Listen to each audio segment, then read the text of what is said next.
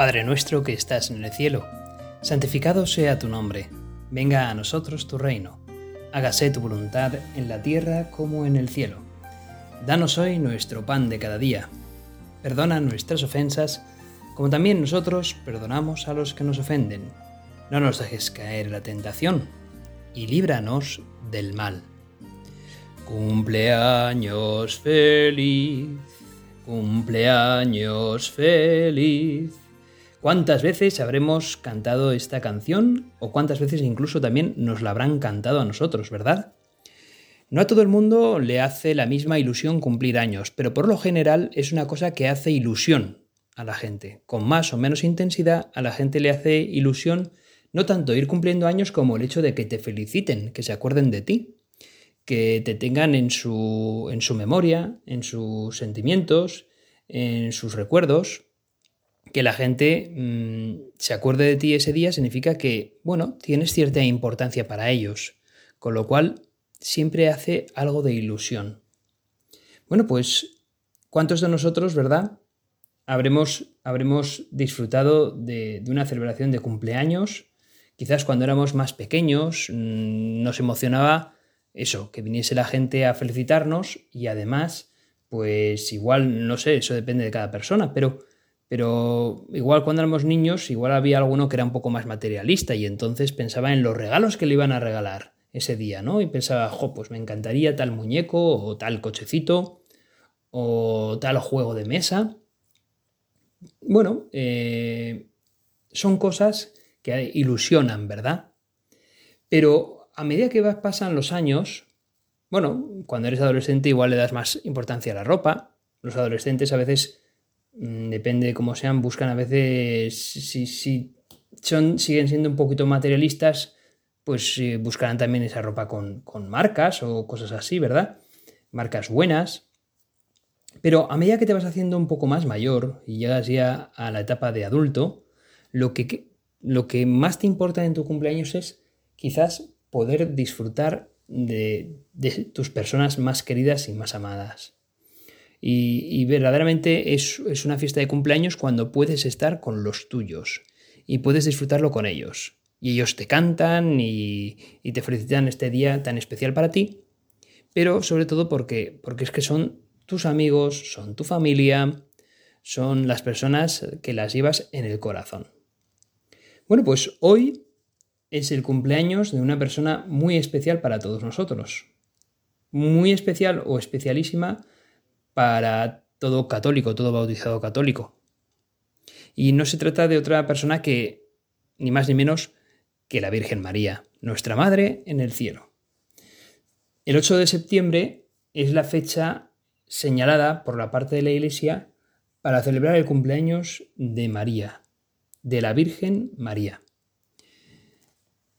Y qué mejor que, que, lo tengamos como, como puesto en nuestro corazón en el día de hoy, que tengamos un pequeño encuentro con ella, yo qué sé, un minuto, lo que sea, de oración para decir, Señora mía, estoy contigo, deseo estar contigo en el cielo cuando me toque mi turno y, y deseo disfrutar de ti y de tu presencia. Y precisamente por eso te felicito hoy por tu cumpleaños, porque eres una de las personas más especiales para mí, porque porque disfruto de ti, porque Dios te creó eh, para que seas la madre de todos nosotros y acompañaste al bien, al mayor bien que podía habernos llegado a la humanidad, que es tu Hijo, nuestro Señor Jesucristo.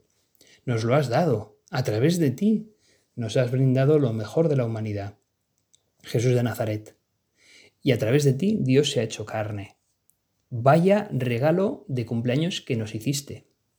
En el día de tu cumpleaños, por así decirlo, podemos apreciar el regalo que en vez de nosotros te hacemos a ti, tú nos haces a nosotros. Tu regalo fue nada menos que Jesús de Nazaret.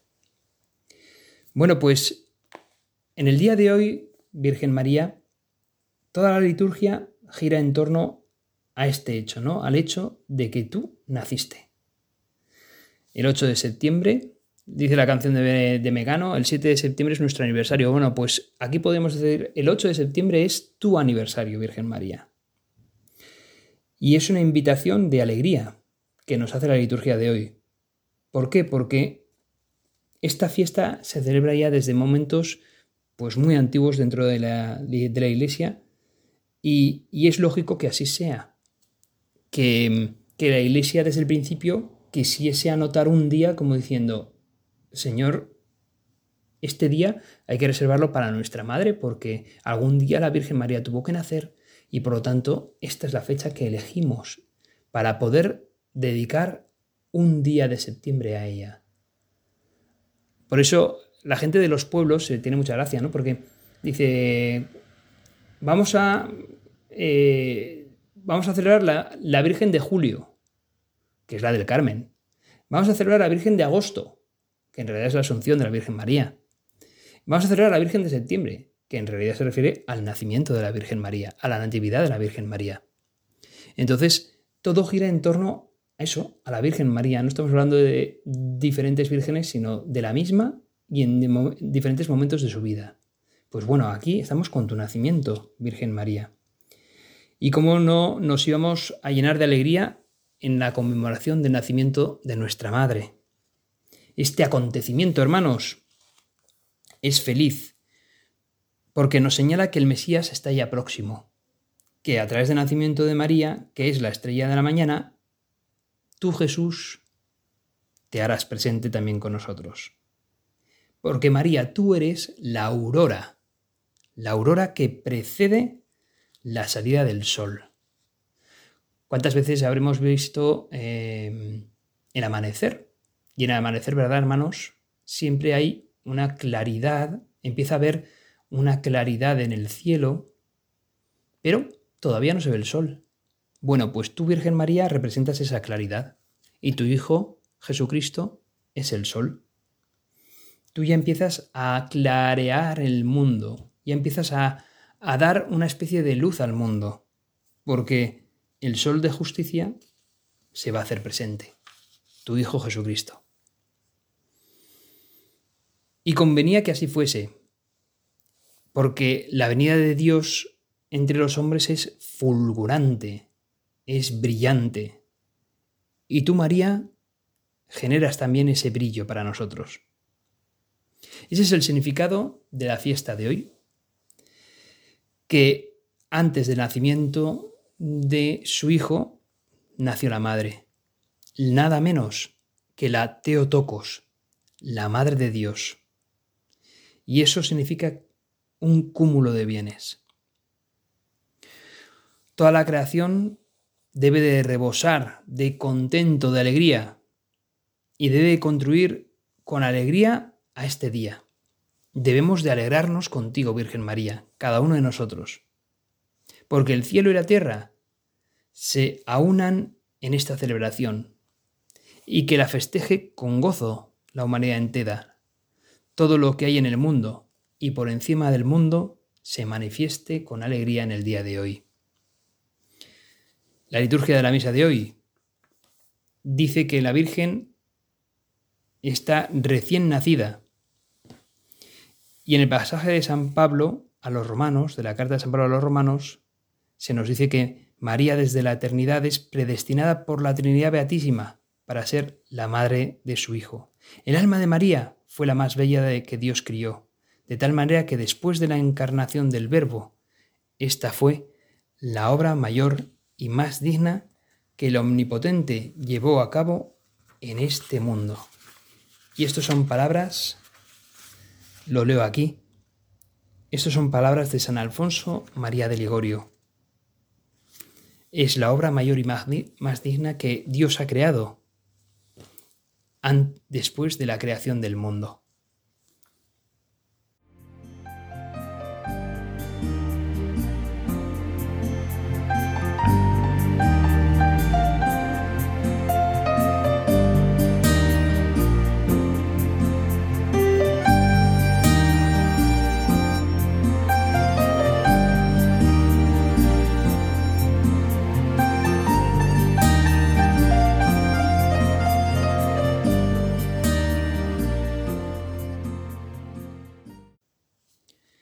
La oración de después de la comunión de la misa de hoy dice, Que se alegre tu iglesia, Señor, y se goce en el nacimiento de la Virgen María, que fue para el mundo esperanza y aurora de salvación.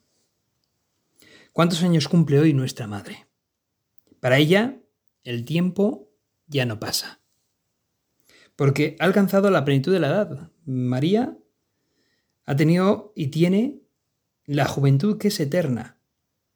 Participa de la juventud de Dios, de la juventud de los que están llenos de gracia. Dice San Agustín que es más joven que todos. Precisamente es más joven que, más joven que todos porque la Virgen María es, es eterna y por lo tanto es inmutable, no cambia y ha alcanzado la juventud de la alegría interior, de la persona más santa del mundo después de su Hijo. Y por lo tanto, eso se contempla en el cuerpo y en el alma de Nuestra Señora. Y eso contiene una energía y una vida que es, pues eso, impresionante. Es la juventud interior lo que nos anima a tener pues esa, esa visión optimista, alegre, y la juventud interior, pues la alcanzamos contigo, Señor. Tú nos la das en un alma en gracia. La Virgen María era un alma en continua gracia de Dios. He querido mirar mm, por algunos lugares también, en Internet también, diferentes meditaciones, diferentes reflexiones acerca del día de hoy. Y me ha llamado mucho la atención y me ha gustado mucho y me ha servido y por lo tanto quiero transmitirosla también a vosotros, los diferentes gozos que la Natividad de la Virgen María presenta. Y el primer gozo del nacimiento de la Virgen María es de Dios. ¿Por qué? Porque el nacimiento de María es la obra maestra que está en las manos de Dios. Dice el Génesis, al ver el Señor las cosas que había creado, le parecieron muy buenas y se gozó en ellas. ¿Cómo, pues, se gozaría al ver a María? Penetra aún más en este pensamiento. Recuerda cómo el hombre pecó y con, su, y con su pecado toda la creación y el plan de Dios se trastornó. El Señor ya no podía mirar con gusto la tierra que habíamos dejado tras en el pecado original.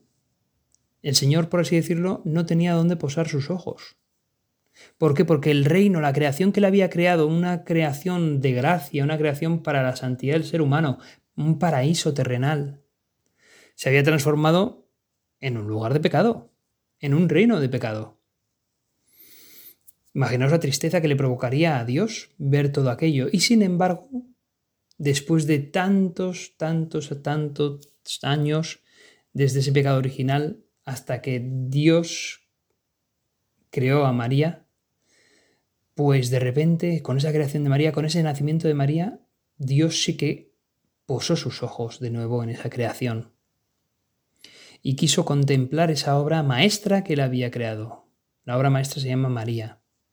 Qué gozo el de Dios al ver a María en su nacimiento, qué alegría al contemplarla tan pura, tan santa, tan llena de gracia.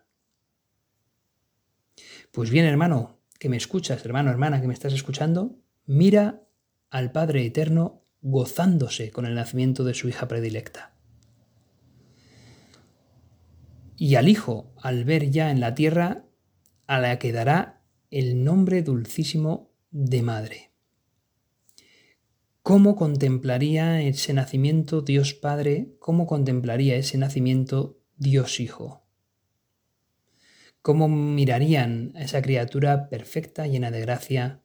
¿Cómo la contemplarían? ¿Cómo se gozarían en ella, viendo a, a esa niña de sus ojos, que sería la madre de sus ojos para Jesús?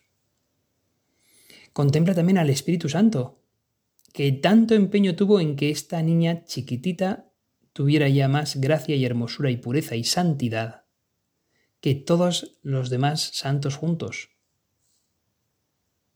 con qué cariño, con qué amor inmenso fue colocada, fue colocando Dios una por una todas las virtudes en el corazón de María. De María que podemos hablar de ella como la esposa querida del Espíritu Santo, la hija de Dios Padre, la madre de Dios Hijo, la esposa de Dios Espíritu Santo, como decimos también a veces al rezar el rosario. Pues yo te animo a que descubras con tu imaginación ese gozo, esa alegría inmensa de Dios, que se manifiesta por un acto impresionante, que es el nacimiento de la Virgen María, el día de hoy.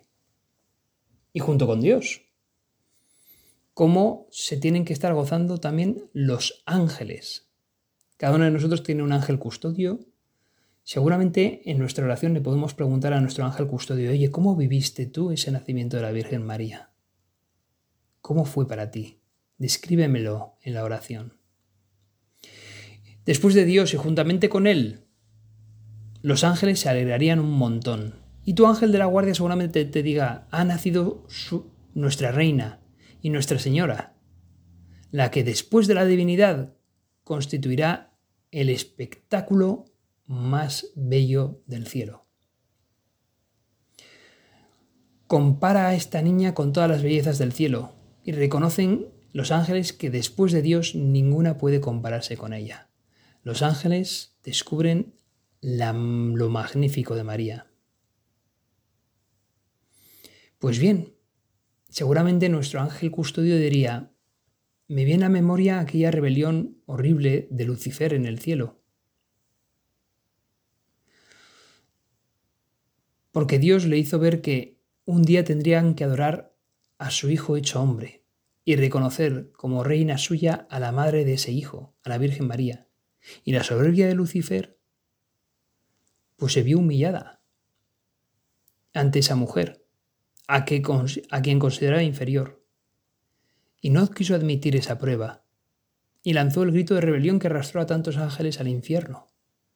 Pero tu ángel de la guardia de la guarda seguramente te diga, sin embargo, Dios me hizo ver la grandeza de la humildad de esa mujer. Dios me hizo ver lo maravilloso de una persona que para el mundo es tan pequeña y que sin embargo para el cielo es algo tan grande. Y por supuesto incliné mi cabeza delante de ella. La venero, porque es María, porque es la reina, de cielos y tierra es nada menos que la madre de Dios Hijo. Dios ha querido hacerse hombre. ¿Quién como Dios? Nadie como Dios. Los ángeles seguramente digan, ante el plan de Dios solamente puedo asentir con la cabeza. Si tuviesen los ángeles sombrero, quitarse el sombrero, decir chapó, enhorabuena por Dios. Enhorabuena por Dios por haber hecho una criatura tan estupenda como es María, nuestra Madre. La falta de razón de Lucifer le hizo pues rebelarse contra Dios, contra María, contra el resto de los ángeles que estaban diciendo que sí a la Virgen. Y sin embargo, el resto de los ángeles contemplaban gozándose más que nunca de haber sido fieles a Dios y de poder estar contemplando a la Reina del Cielo, a la Virgen María.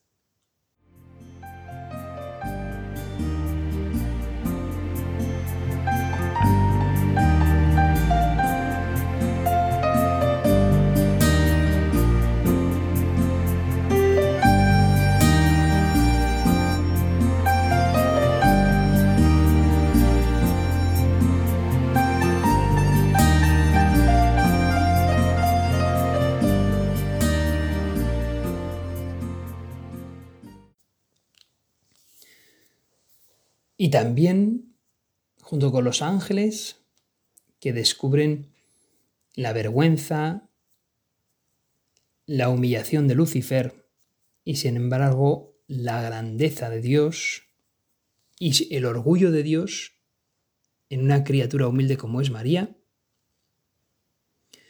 junto a estos ángeles que se están gozando en el cielo, junto a Dios que están gozando en el cielo, está también el gozo de los santos. Dice el texto que tengo yo aquí enfrente, pobres almas las que estaban encerradas en aquel destierro del seno de Abraham. A pesar de ser almas justas y santas, no podían gozar de la gloria del cielo. Míralas, son las almas de los grandes patriarcas, profetas y figuras, todas excelsas del Antiguo Testamento. Siglos y siglos pasaron y el día de la libertad no llegaba nunca. Qué largas se hacen las horas, qué eternos los días, cuando se espera con anhelo una cosa que no acaba de llegar. ¿Cuál sería, pues, el ansia de aquellas almas? Pues bien, contémplalas ahora en el día de hoy cuando el Señor las comunica que ya llegó a la tierra la mujer predestinada, que ya llegó a nacer la madre del Mesías, prometido y profetizado, que ya llegó a la tierra aquella del que el mismo Dios Padre hablaba en el Génesis, en ese protoevangelio. Y hoy la estirpe de la mujer te pisará la cabeza a ti serpiente. Ya llegó ya vivía la capitana que con su hijo habría de darles la libertad. ¿Quién podrá explicar aquel gozo y los cantos de agradecimiento que entonarían al Señor al mismo tiempo que de alabanza y bienvenida a la Santísima Virgen? ¿Quién puede explicar todo aquello?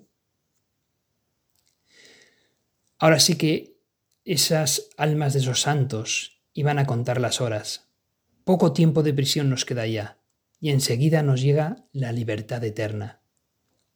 Esas almas de esos profetas, esas almas de esos patriarcas, de esas figuras excelsas del Antiguo Testamento, sabían que pronto esa niña encantadora que acaba de nacer traería un día en su seno la libertad que tanto ansiaban. Dios hecho hombre, Jesucristo Continúa el texto diciendo, enardécete de entusiasmo al ver este gozo tan grande en Dios, en los ángeles y en los justos. Y una vez más, únete a ellos para con ellos cantar alabanzas ante la cuna hermosísima de María. Dios Padre, al contemplar a María recién nacida, se alegró con una alegría infinita al ver a una criatura humana sin el pecado de origen, llena de gracia, purísima, destinada a ser la madre de su Hijo para siempre. Aunque Dios concedió a Joaquín y a Ana una alegría muy particular, como participación de la gracia derramada sobre su hija, ¿qué habrían sentido si al menos de lejos hubieran vislumbrado el destino de aquella criatura que vino al mundo como las demás. Nosotros, nosotros tampoco podemos sospechar la eficacia inconmensurable de nuestro paso por la tierra si somos fieles a las gracias recibidas para llevar a cabo nuestra propia vocación, otorgada a Dios desde la eternidad. Contemplar el nacimiento de María, llena de gracia, es también reflexionar sobre el hecho de que nosotros también estamos llamados a estar llenos de gracia en el cielo. Contemplar el nacimiento de la Virgen María es llenarnos de esperanza, pues ya es una prenda de la vida futura, una prenda de lo que nos espera. Del Evangelio apenas se nos cuenta nada del nacimiento de la Virgen María, Nació quizá en una ciudad de Galilea, probablemente en el mismo Nazaret, y aquel día nada se reveló a los hombres. El mundo seguía dándole importancia a otros acontecimientos, que luego serían completamente borrados de la faz de la tierra, sin dejar la menor huella. Con frecuencia lo importante para Dios pasa oculto a los ojos de los hombres, que buscamos algo extraordinario para sobrellevar nuestra propia existencia. Solo en el cielo hubo fiesta, y una fiesta enorme, grandísima. Qué bueno es que en el mundo descubramos un sentido sobrenatural de las cosas y que nos demos cuenta que lo que para el mundo no vale, para Dios vale, pues eso, infinito. Y que en ese lugar de Nazaret, totalmente apartado de los grandes poderes terrenales de entonces del mundo, sin embargo estaban haciendo la que sería la mujer más importante de la historia de la humanidad por siempre, la Virgen María. Dios sabe hacer las cosas de otro modo distinto al, al mundo. Dios pone humildad en lo que hace.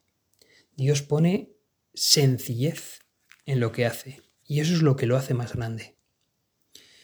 Hermanos, estamos destinados nosotros también a contemplar en el día de hoy nacimiento de la Virgen María y alegrarnos junto con Dios Padre, junto con Dios Hijo, junto con Dios Espíritu Santo, junto con esos profetas y esos em, patriarcas del Antiguo Testamento que estaban aguardando más que nadie el poder ver el nacimiento de la Virgen María, de alegrarnos junto con los ángeles y en especial quizás con nuestro ángel custodio, para que nos acordemos hoy de él también.